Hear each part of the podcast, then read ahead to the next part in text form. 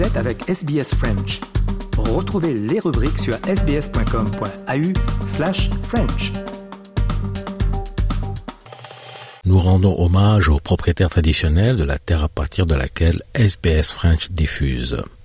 Le peuple Wurundjeri de la nation Kulin ainsi que leurs aînés passés et présents. Nous rendons hommage également à toutes les tribus et clans aborigènes ainsi que les insulaires du détroit Torres auxquels nous diffusons. SBS, a world of difference. You're with SBS French on mobile, online and on radio. Vous êtes avec SBS French sur votre smartphone, en ligne et à la radio.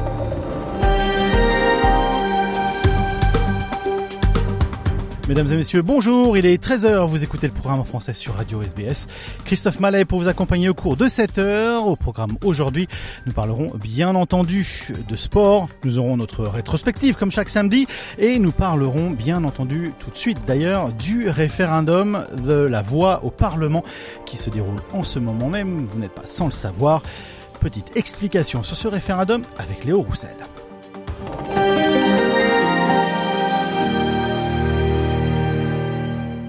Le référendum sur la voix autochtone au Parlement se tiendra le samedi 14 octobre 2023. L'Australie va voter pour inscrire une voix autochtone dans la Constitution et les citoyens australiens de plus de 18 ans devront donner leur avis sur le sujet.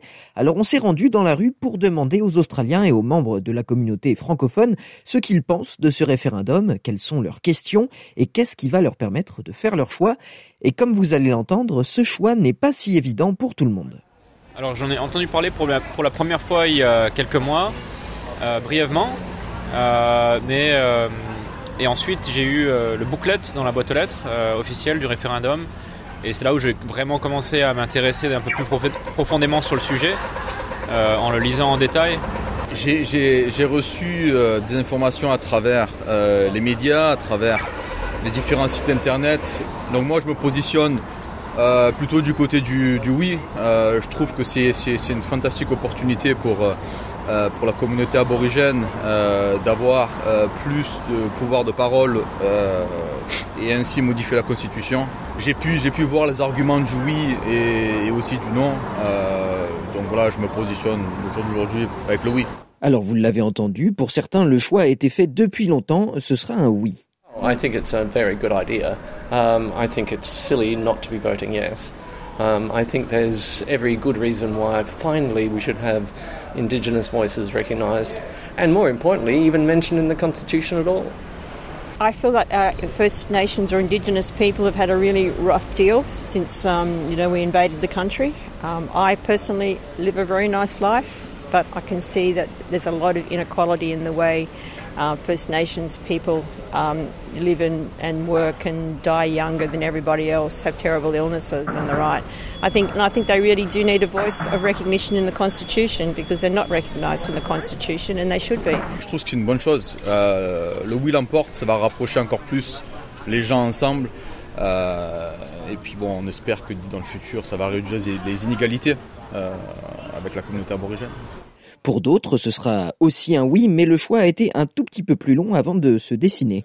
Quand j'en ai entendu parler pour la première fois, je me suis dit, euh, bah en fait oui, tout simplement c'est logique, oui, euh, The Voice, je vais, euh, voter oui, et ça semble très logique. Ensuite, en me penchant un petit peu plus sur la question, j'ai vu que le, sujet était un tout petit peu plus compliqué que ce que j'avais ima imaginé initialement. Euh, avec un argument du non qui m'a peut-être euh, fait réfléchir un petit peu. En fait, l'argument qui disait, ben, en fait, en, votant oui, euh, on va reconnaître qu'il y a deux classes de citoyens, les aborigènes et les non-aborigènes. Donc j'ai réfléchi un petit peu sur ce, sur cet argument-là, mais en fait, j'en ai arrivé à la conclusion qu'en fait aujourd'hui le, le, pays est déjà divisé en fait.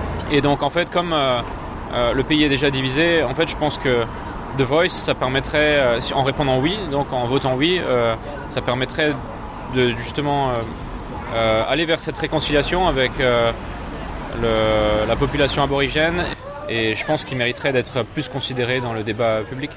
Pour d'autres personnes interrogées, le référendum manque de clarté et on ne veut pas voir le oui l'emporter. We haven't really had a lot of explanation from our Prime Minister about why we're voting. It's all to do with the Aboriginal people and they have access to a lot of things. So I'm not really sure. I just think that um, Aboriginals do get a lot of preference within Australia. Uh, I'm European, so I have a, a different interest in what happens, and I just think that we should all be inclusive. Parmi les différentes personnes rencontrées, on regrette aussi l'absence d'un véritable débat entre les deux camps et des informations lancées parfois à tout va, de manière imprécise, voire des informations erronées. I think the worst thing about the campaign was there was no obligation to have the truth in the actual campaign leaflets. So you could write anything from either campaign could write whatever they wanted to say, whether that's truthful or not. Um, didn't have to be truthful, which is not good, you know. So that's how people get misinformation because people are putting out false stuff, and there was no obligation for it to be true. So that's probably something that wasn't good for the campaign. Il y a différentes sources d'informations de la part du oui ou du non qui sont qui peuvent prêter à confusion en fait. Euh, vous faites des arguments mis en avant, surtout, je, enfin, je vois du côté du non. On va dire que ce vote aurait pu être organisé euh, d'une autre manière, plus anticipé, euh, peut-être donner quelques, quelques, mois en plus pour les gens s'informer et puis et puis avoir aussi un, vrai débat, je trouve, au sein des deux camps. un peu comme on a en France, un débat entre, entre les, les deux camps et des personnes représentant leur, vraiment leur opinion. On a, eu, on a reçu des informations des deux camps euh, sur, des, plateformes, sur des, à travers les médias. Mais moi de mon côté, j'ai pas réellement vu de, débat de deux représentants des deux camps euh, promouvant leur, leur argument. Et le vote, on le rappelle, c'est samedi prochain, le 14 octobre. Il est également possible de voter de manière anticipée. Alors comme vous avez pu l'entendre, les personnes que nous avons interrogées avaient beaucoup de questions sur le référendum, sur la manière dont cette voix au Parlement fonctionnera et qu'est-ce qu'elle va changer réellement. Avec SBS, on vous donne toutes les informations nécessaires dans différentes langues. Alors rendez-vous sur sbs.com.au slash voice référendum.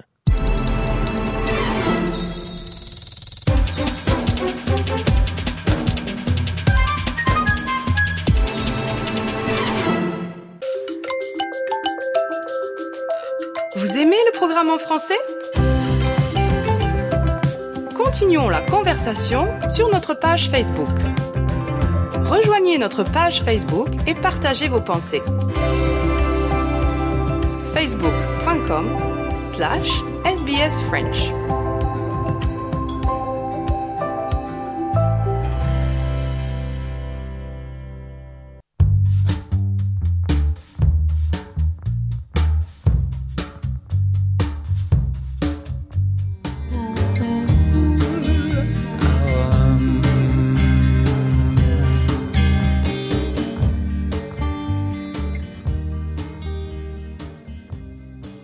C'était Jean-Louis Murat avec Full Romaine qui fait partie de notre sélection musicale pour ce mois d'octobre. Allez, parle de sport.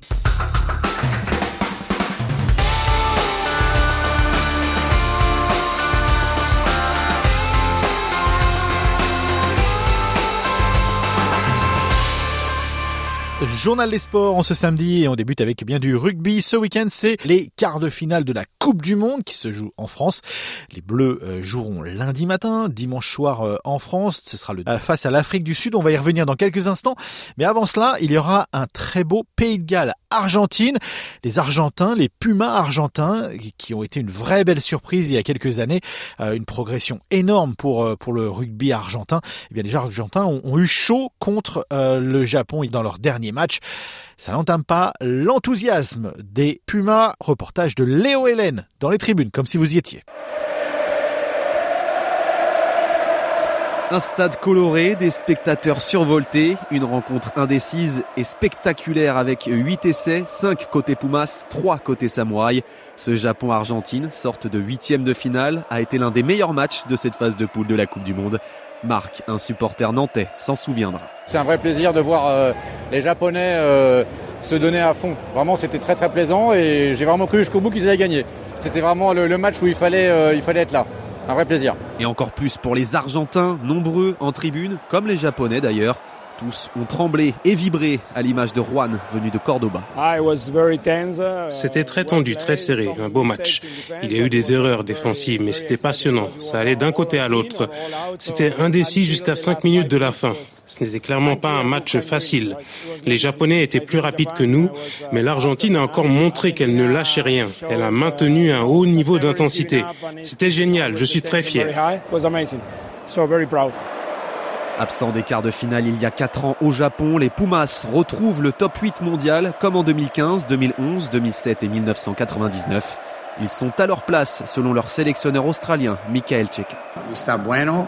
C'est bien, nous sommes où nous devons être. Mon rôle, c'est de faire avancer l'équipe pour aller plus loin, en demi-finale et en finale, j'espère. Je suis très content, surtout pour les joueurs, le public, tous ces Argentins qui chantent dans le stade. Leur soutien est incroyable. Mais pour moi, l'objectif, c'est d'aller encore au-delà.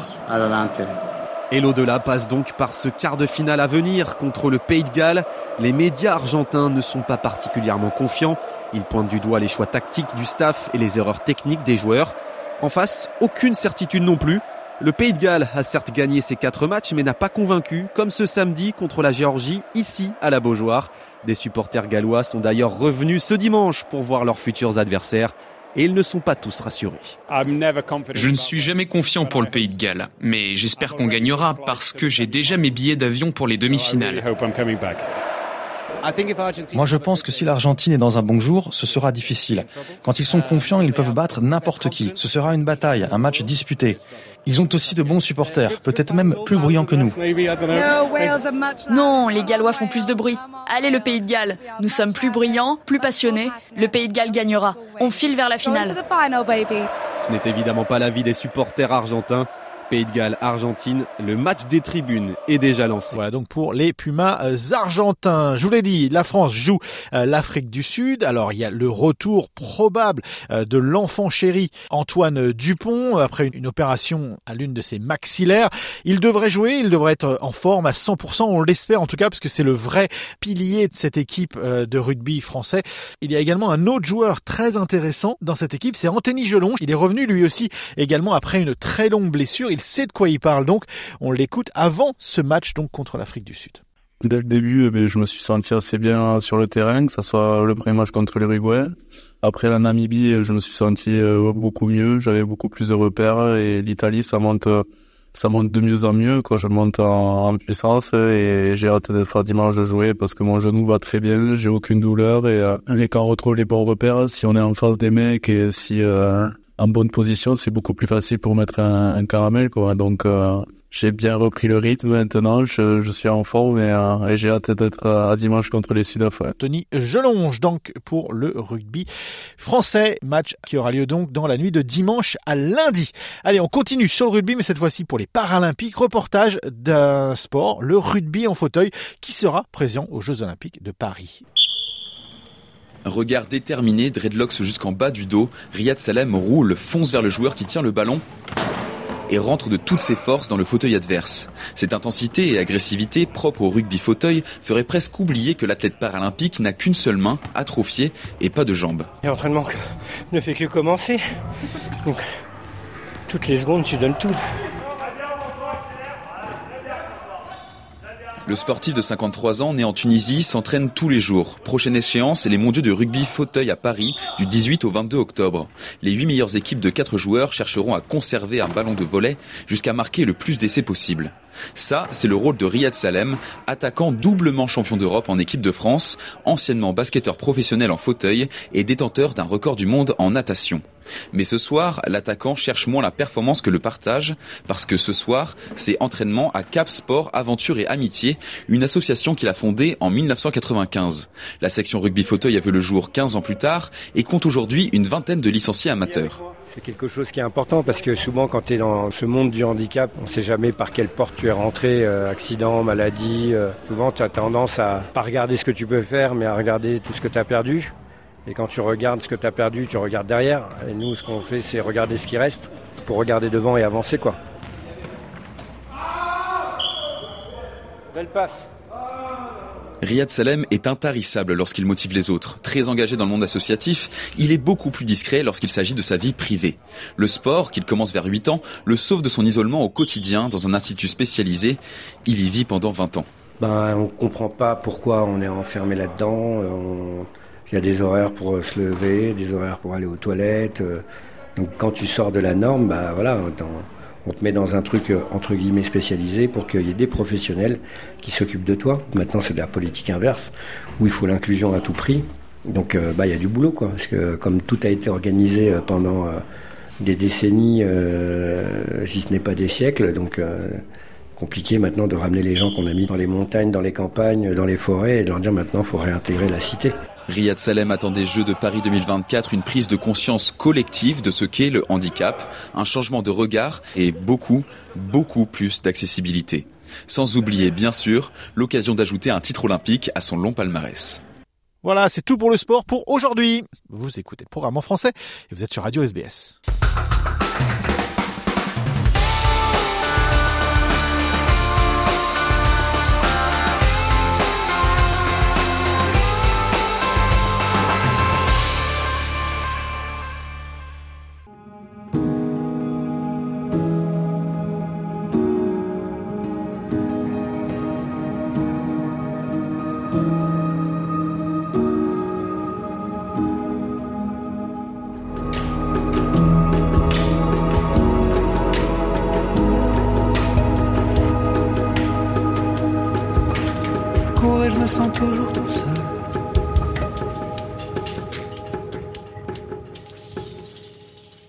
De la Simone, oh je cours seul, euh, qui fait partie de notre sélection musicale pour ce mois d'octobre.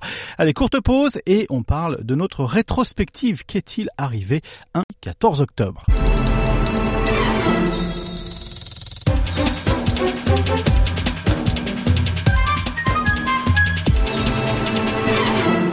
Nous sommes le 14 octobre, c'est l'heure de notre rétrospective. Aujourd'hui, euh, Valentine Saboureau nous ramène dans les pas des militants LGBT lors de la première marche nationale organisée aux États-Unis pour réclamer l'égalité des droits.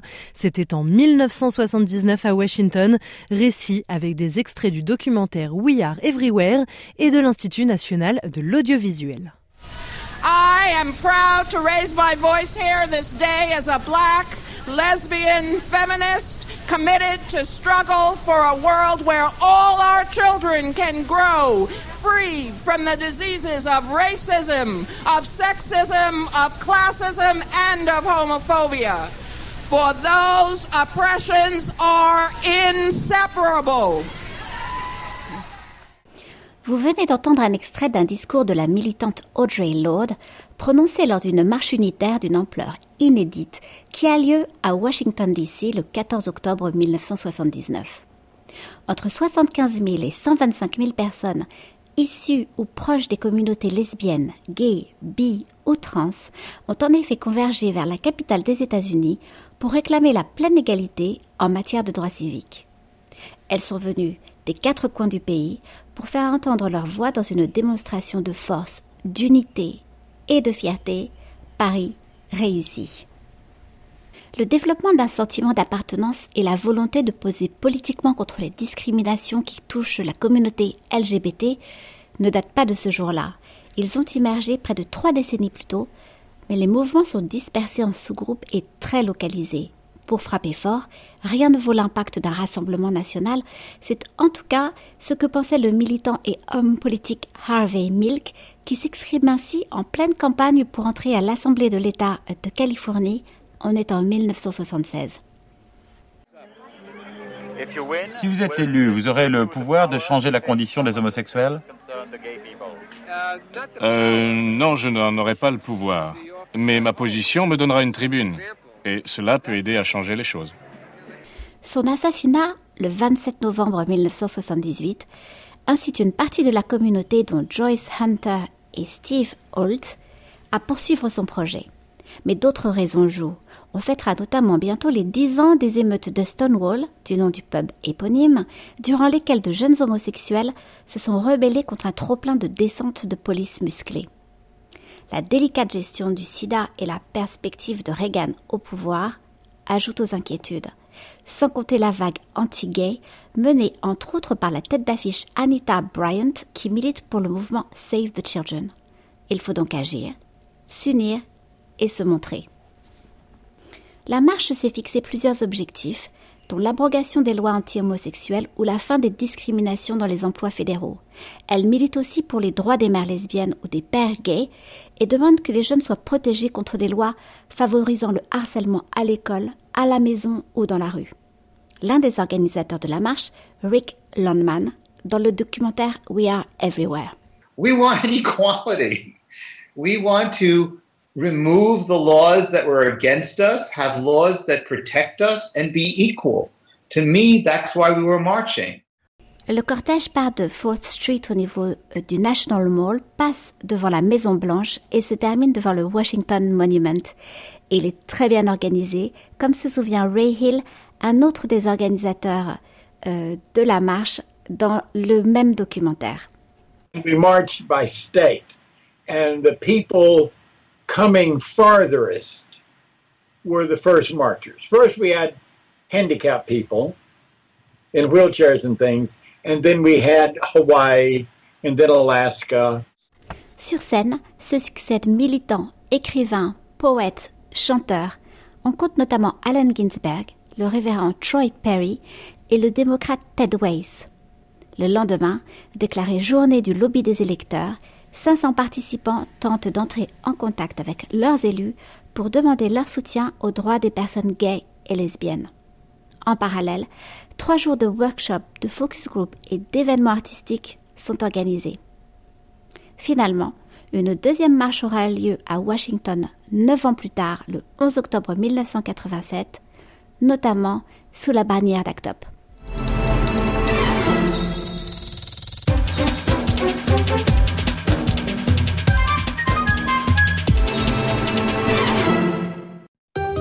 Avec SBS French. Nous recevons en studio aujourd'hui Catherine Jackson-Gross, enseignante de français. Catherine, bonjour. Bonjour. Nous avons eu l'occasion de nous rencontrer au Bastille de Melbourne où vous étiez euh, volontaire. D'abord, est-ce que vous pouvez euh, nous parler de vous? Vous êtes franco-australienne, vous avez euh, emménagé en Australie il y a plus de 35 ans.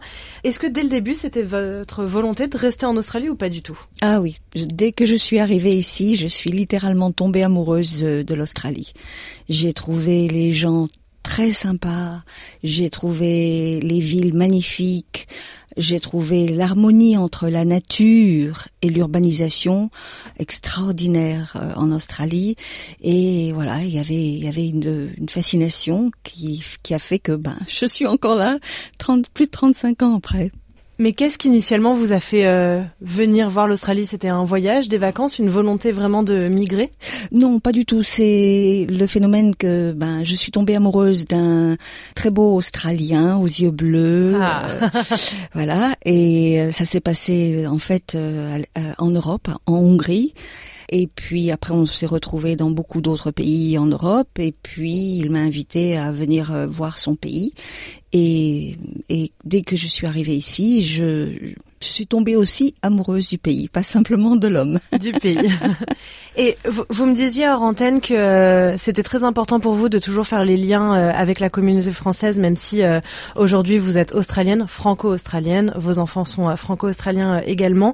Comment vous en êtes arrivé à donner des cours de français? C'est quelque chose que vous faisiez déjà avant de rencontrer votre mari, enfin votre conjoint, petit copain à l'époque, ou est-ce que vous êtes devenue enseignante de français pour justement continuer ce lien? Oui, alors j'étais pas du tout dans l'enseignement avant, j'ai fait une école de commerce en France.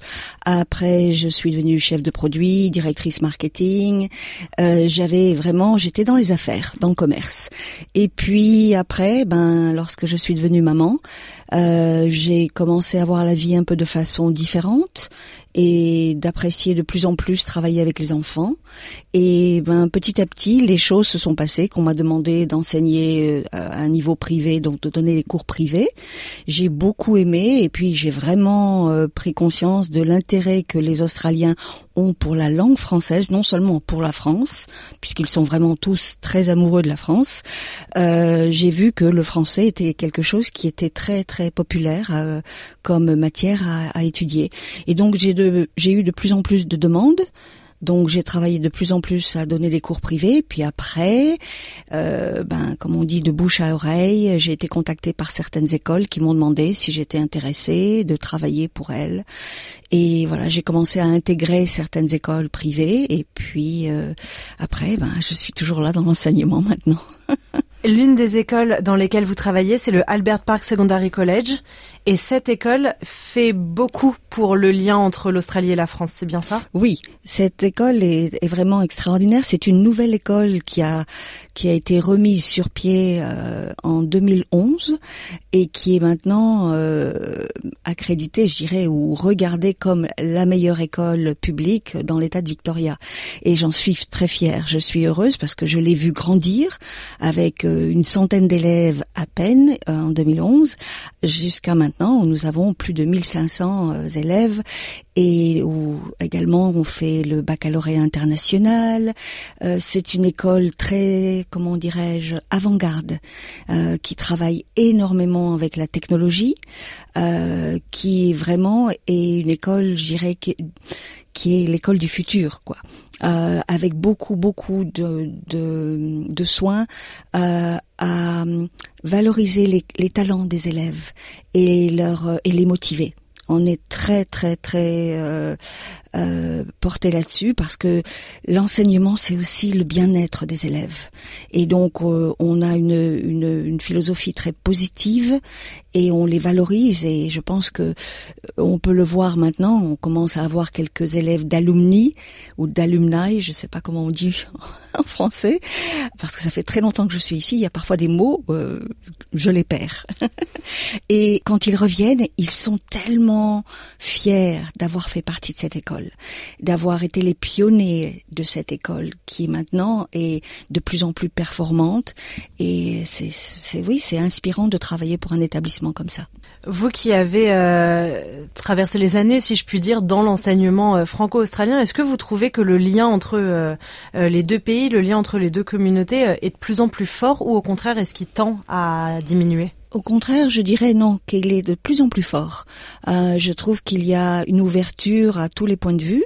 Euh, ben, on le voit d'ailleurs dans le, le, succès du festival euh, des films français chaque année, qui a de plus en plus de, de popularité. Et justement, je trouve que cet aspect culturel de la France, qui est de plus en plus présent en Australie favorise justement une, un maintien et une croissance, je dirais, de, de l'image de la France et de la qualité des relations entre les deux pays. Oui, on est simplement, les Australiens ont beaucoup, beaucoup de chance, je dirais maintenant, d'avoir énormément de moyens de, de faire l'expérience de la culture française, de la gastronomie française chez eux. Alors que quand je suis arrivée ici il y a 35 ans, c'était vraiment, vraiment différent. Et on ne pouvait qu'être très nostalgique de la France à cette époque parce qu'il y avait très peu d'identification, je dirais, et de, de, promotion de la France.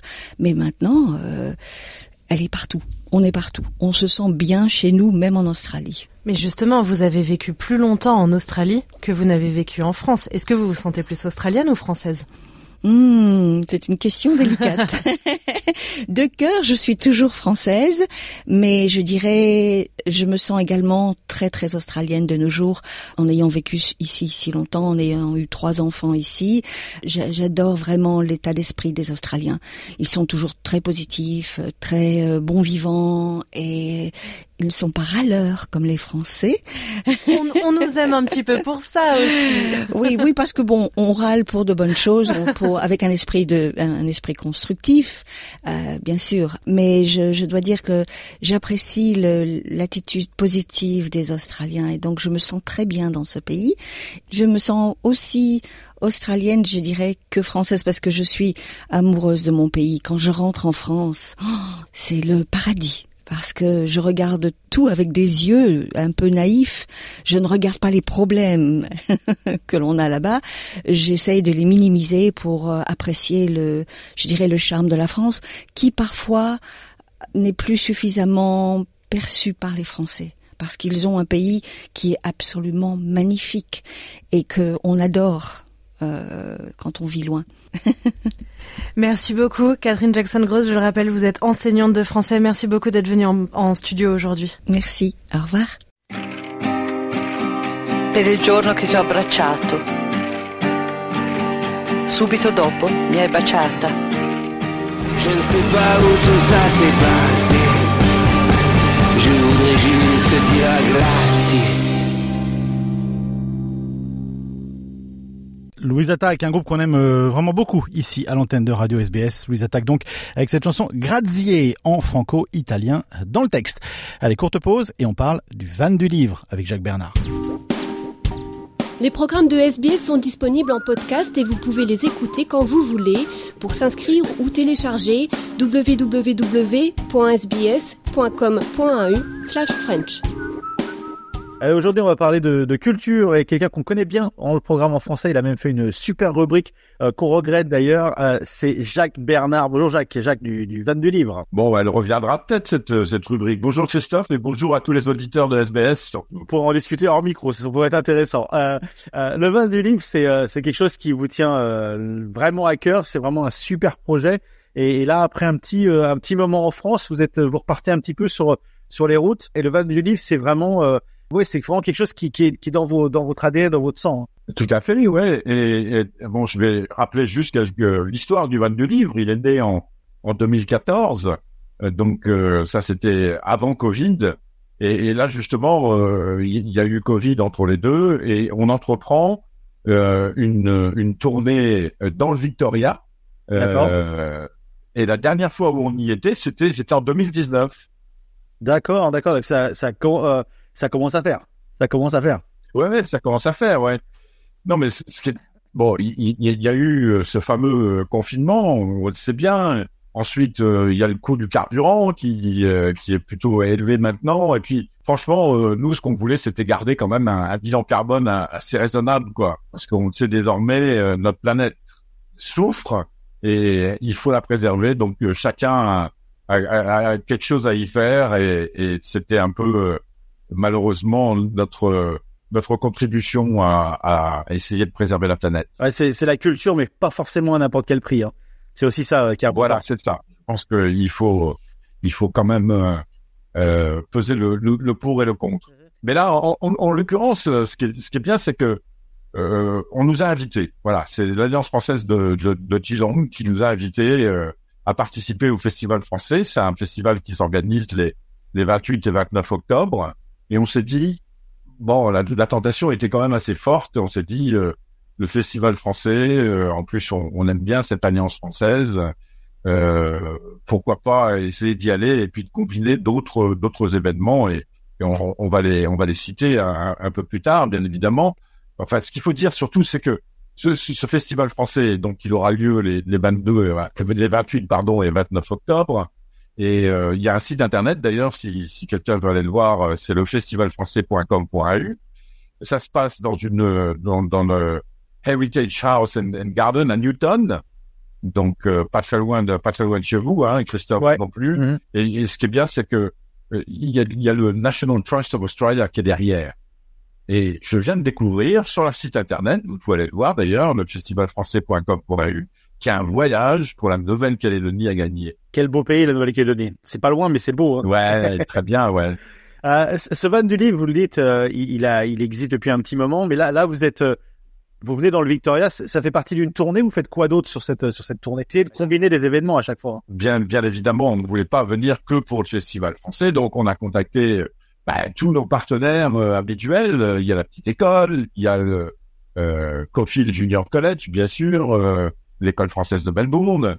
Et, et puis, on, fera un événement aussi avec, avec la Grande Récré. Vous savez, c'est une école maternelle qui est, à, qui est à Melbourne. Et elle s'est associée avec une école de langue qui s'appelle French Journey, euh, qu'on connaît bien aussi également. Et, et j'ai trouvé intéressant justement de mêler euh, la jeunesse, la, la première jeunesse, oui. avec euh, des gens qui sont un peu plus âgés, mais qui sont apprenants. Et euh, voilà, il y aura un événement commun.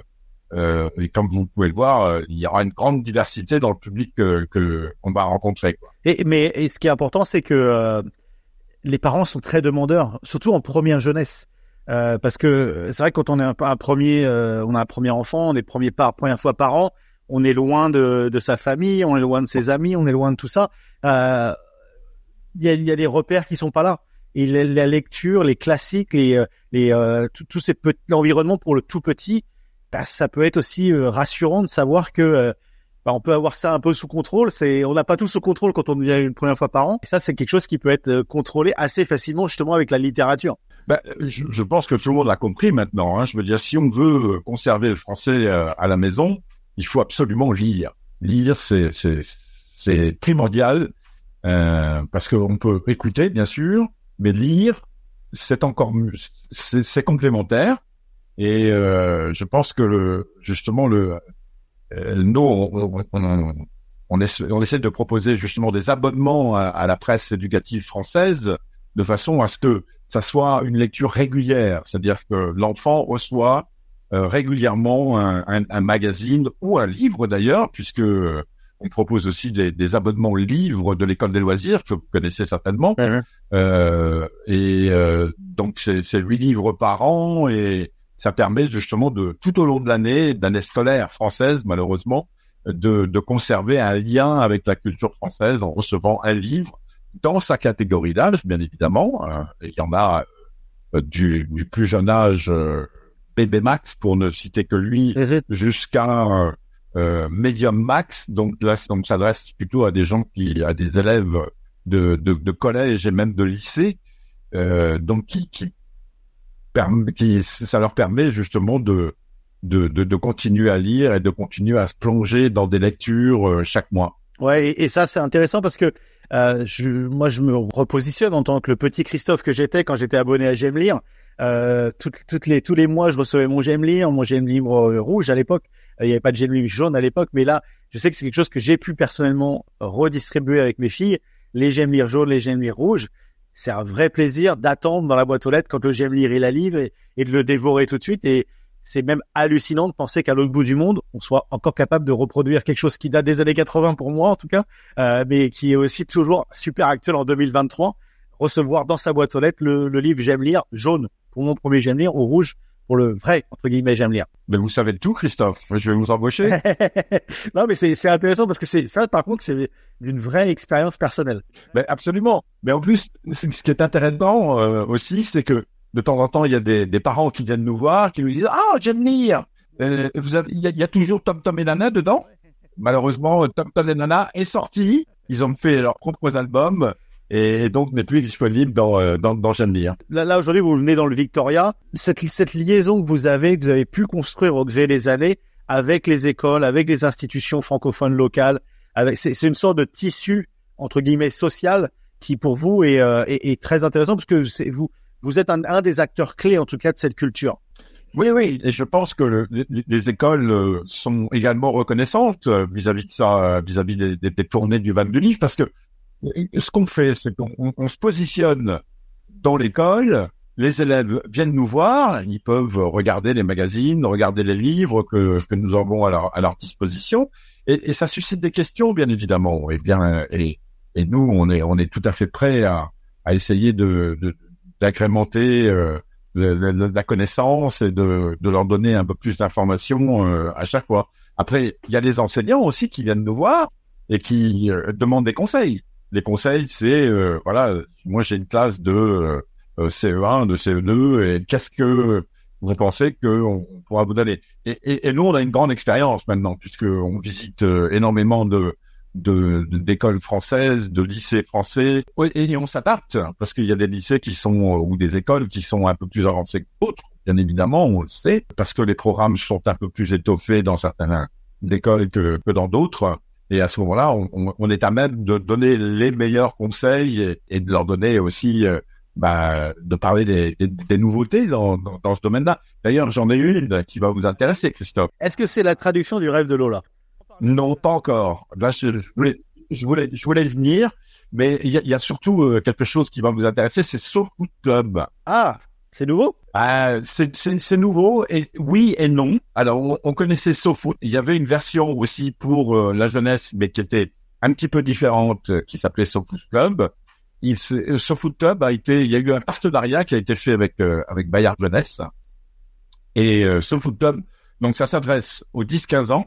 D'accord. Euh, il y a 11 magazines euh, par an, 72 euros, 122 dollars. Donc, euh, je crois ouais. qu'il faut, faut pas s'en priver. Hein. Euh, donc vous en recevez un par mois. Alors ce qui est intéressant, j'ai la couverture de juste euh, devant moi là. Tiens, je vous la montre, Uh-huh. mais euh, on ne pourra pas la montrer aux auditeurs, mais, euh, bien évidemment. Et il y a une, il y a une super BD qui fait un carton, hein, vraiment. Euh, C'est sur euh, Kylian Mbappé euh, et qui, qui est extrêmement apprécié et, et les, et les, les jeunes de, de, de 10-15 ans euh, en raffolent. Euh, on a eu l'occasion de, de tester ça euh, justement euh, dernièrement puisqu'on est on était en France et on a on a fait une une petite tournée des, des, des éditeurs et, et essayer de prendre un petit peu la température. Ça c'est important aussi. euh, C'est un, un, un point un point important, c'est que euh, on n'invente pas cette littérature jeunesse. On, on essaye de d'aller au devant d'elle et de récupérer le maximum d'informations et, et c'est comme ça que sur ce club, euh, c'est le troisième numéro là. Hein, le numéro de septembre, c'est le numéro 3. C'est tout nouveau. La BD de, de Kylian Mbappé est extrêmement appréciée et euh, euh, je pense que c'est quelque chose qui va. on a déjà déjà pas mal d'abonnements et, on va en avoir de, plus en plus. C'est intéressant cette, cette question du magazine en France, parce qu'on l'a déjà débattu, vous et moi, mais en France, on a une vraie culture du magazine. Que ce soit les plus vieux, les plus jeunes, on aime un bon magazine. On va s'asseoir, on s'assoit quelque part chez le médecin, mais aussi chez sa grand-mère ou chez ses parents. Il y a toujours des magazines quelque part. En Australie, on ne voit pas vraiment ça. On voit peut-être plus ça. C'est un peu mort, le, le, business du magazine. Par contre, quand on est français, ouais, on aime un bon magazine. Il faut pas se le cacher. Mais absolument. Et c'est justement euh, un, rôle que remplit euh, le van du livre. C'est que finalement, ça devient un kiosque où vous pouvez regarder, observer, euh, feuilleter des magazines. Et euh, s'il y en a un qui vous intéresse, et c'est souvent le, le, le cas, les parents viennent avec les enfants, les enfants commencent à feuilleter, lui disent ah, c'est celui-là qui m'intéresse. Donc euh, voilà, les parents sont amenés, amenés à, à, à justement abonner l'enfant et, et à ce qu'il reçoive euh, un magazine. Mais c'est toujours mieux que l'enfant soit sur place, euh, qu'il puisse feuilleter de façon à choisir lui-même son magazine. Voilà, faire son propre choix. Allez, on parle de, de votre euh, traduction d'un livre qui vous tient euh, énormément à cœur. Euh, ça s'appelle Le rêve de, de Lola. On en a déjà pas mal parlé. Euh, vous en êtes où sur cette, cette traduction? La dernière fois qu'on s'était parlé, c'était sur le point de sortir, il me semble. Donc on en est où? Ouais, c'est ça. Oui, oui, oui. C'est, exactement ça. Et ben, le, le, le livre est sorti. Hein, on en a euh, un certain nombre d'exemplaires dans le dans le van du livre. Le rêve de Lola, c'est, pour les 3-6 ans. Hein, donc Mhm. euh, là, on, s'a- on s'adresse encore à un public euh, assez jeune. Euh, je vais pas vous mentir, hein, c'est pas nous qui l'avons écrit, hein, bien évidemment. Euh, nous, euh, Anne euh, et, moi, euh, on, on en a fait juste une adaptation en français. Alors pourquoi j'appelle ça une adaptation et pas une traduction? Parce que justement, on a essayé de de rendre, de simplifier un petit peu le texte et de le rendre un peu plus accessible, surtout aux apprenants. Hein, on s'adresse à une à une catégorie de, de, de lecteurs euh, qui souvent sont, sont des apprenants, des apprenants. Euh, et donc, euh, on a voulu essayer de, euh, bah, de le rendre un petit peu plus accessible. Alors, pourquoi, pourquoi cette histoire de koala? Parce que Port Macquarie, où le van du livre est basé, eh ben, c'est en train de devenir la capitale du koala. Le, le, le- l'État du New South Wales a, a mis, euh, a mis de l'argent justement pour la, la préservation de, de ces koalas. Nous, on s'y intéressait parce qu'on a rencontré euh, la personne qui s'occupe d'une association euh, justement qui s'appelle Hello Koala et euh, le livre était déjà sorti en, en anglais. Euh, on s'est dit pourquoi pas en faire une, une adaptation en, en français et c'est ce qu'on a fait. Alors juste deux mots sur l'histoire. C'est un koala euh, qui euh, a envie de devenir euh, ballerine dans la danse et tous ses amis, tous ses tous les autres koalas lui disent mais les koalas ça fait que manger et dormir, manger des feuilles d'eucalyptus. Et il dit oui mais moi je veux je veux réussir. Elle va voir sa grand-mère et sa grand-mère lui dit Eh, écoute Lola, regarde ce que j'ai fait moi. Euh, J'étais euh, aussi euh, très attiré par les par les, les arts, la peinture, et euh, je suis devenu une, une peintre célèbre. Donc euh, il n'y a pas de raison. Donc elle s'accroche, il y a de la persévérance là-dedans derrière tout ça, et elle finit par euh, faire un spectacle qui est extrêmement applaudi. Donc euh, voilà, Lola a réussi son rêve, le rêve de Lola, et euh, il y a, y a un tas de, de, de, qualités qui sont mises en avant justement dans, dans ce livre, qui sont intéressantes à, à, à, à étudier et à lire simplement. D'accord, on le trouve où le livre? Bon, bien sûr dans le van du livre. Alors le livre, ça sera dans le van du livre. Il, il est aussi sur notre site internet euh, leforum.com.au. Mais surtout, moi je vous conseille, hein, c'est une euh, c'est une chance euh, qu'on puisse euh, aller à Melbourne. C'est bah, de venir euh, justement à un des points de, de ralliement où le van mhm. du livre sera et de pouvoir acheter le, le livre. Alors il y aura la possibilité d'acheter la version anglaise et la version française. Et ça, c'est très bien aussi pour les enseignants, parce que beaucoup d'enseignants se servent des deux versions euh, pour justement essayer d'expliquer, et ça, et ça rend le texte en français encore un peu plus accessible pour les euh, pour les apprenants. Tout à fait. Ok. Bon, on se fera un plaisir de, de passer vous voir, Jacques. Merci d'avoir donné un petit peu de temps euh, pour pour SBS et, et on vous souhaite bonne route, bon vent. Eh ben, merci beaucoup. Et, puis, bah, à bientôt, certainement. À bientôt. SBS en français. Partagez nos rubriques sur Facebook.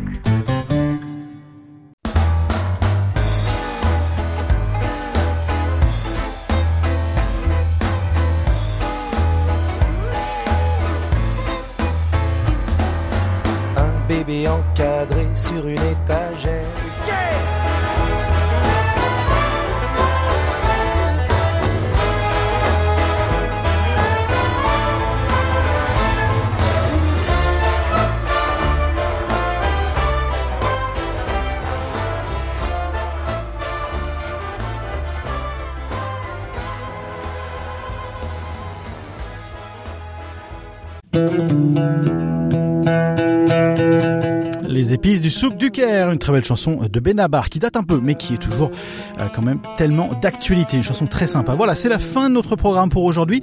J'espère que vous l'avez apprécié. Prochain rendez-vous avec le français sur SBS, c'est demain à 13h et bien entendu sur notre site internet sbs.com.au slash French. Bon après-midi à tous et bon appétit si vous êtes toujours à table. À demain.